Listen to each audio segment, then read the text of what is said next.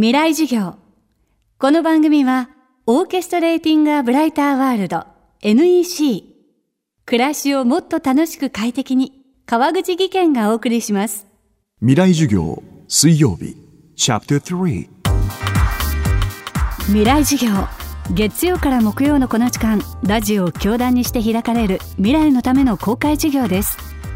今週の講師はサイエンス作家竹内薫さん東京大学理学部物理学科卒業。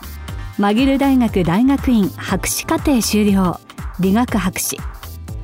物理学の解説。科学論評を中心に100冊余りの著作物を発刊。物理数学脳宇宙など幅広い科学ジャンルで発信を続け執筆だけでなくテレビやラジオ講演など精力的に活動しています。そして竹内さんは去年フリースクールとアフタースクールを神奈川県に開校。教育に関する新たな取り組みでも注目を集めています。今週はそんな竹内さんにロボットや人工知能が普及していくこれからの時代。子どもたちや若い世代が身につけるべき教育について伺っています。未来授業3時間目。今日は人工知能が社会に進出していく中で竹内さんがスタートさせた教育のプログラムのお話です。テーマはトライリンガル教育。あの人工知能社会がやってくるということで僕がまず最初に考えたことはですね自分の娘の教育をどうしようかっていうことだったんですね。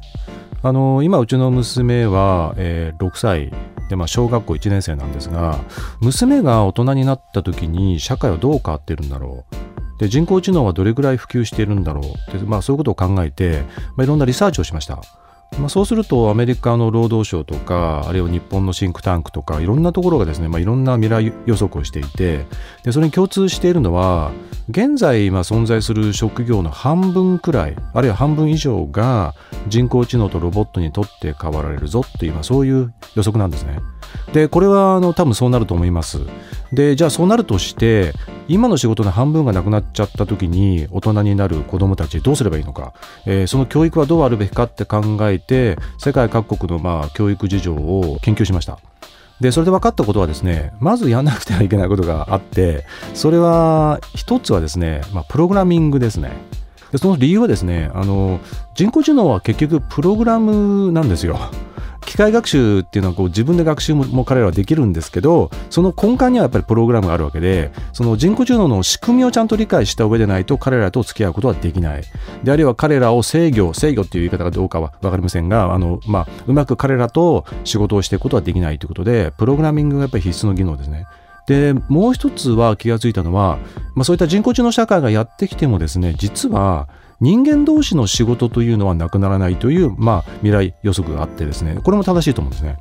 具体的に言うと先生とか保育士さんとかお医者さんとかあるいは心理ケアをする人々とかですねそういったこう人間と直接こう接する職業の方々は、まあ、あの仕事がなくならないんですよ。でだとしたらそういう人間コミュニケーションの技術みたいなものは当然これは教育では必要なわけですね。でその時に大事なのが言葉なんですが、まあ、現状で今、えっと、人口が世界が70億人ぐらいいてでそのうち17.5億人は英語を喋ってるんですよ。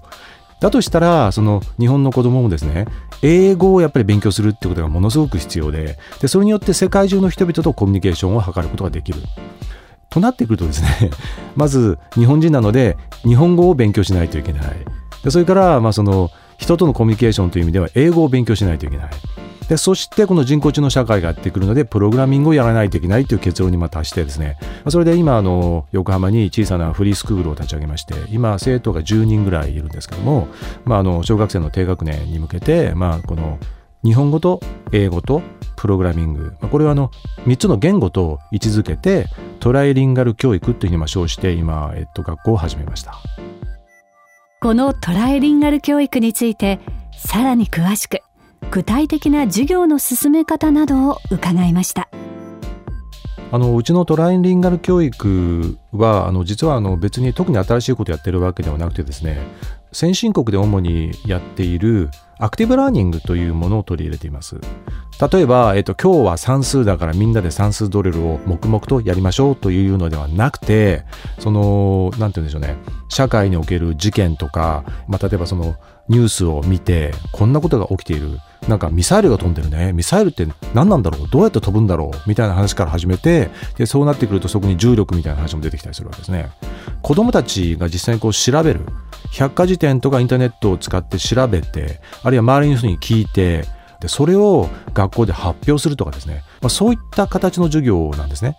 仕事をする時のある意味基本的なに求められてる技能というのがアクティブラーニングの方が実はよく育つんですね。で座学でずっとやっていって自分で一切発表しない受け手としてばっかりですね勉強していた子供がいきなり例えばこの社会に出てさあ発表してくれって言われてもこれね無理なんですよ。だそういう意味でやっぱりあの人工知能社会がやってくると人間同士のコミュニケーションがより重要になりますから、まあ、そういった時代のためにもやっぱりアクティブラーニングというのはあの非常に大切ですね。未来授業。今週の講師はサイエンス作家竹内薫さん。今日のテーマはトライリンガル教育でした。明日も竹内薫さんの講義をお届けします。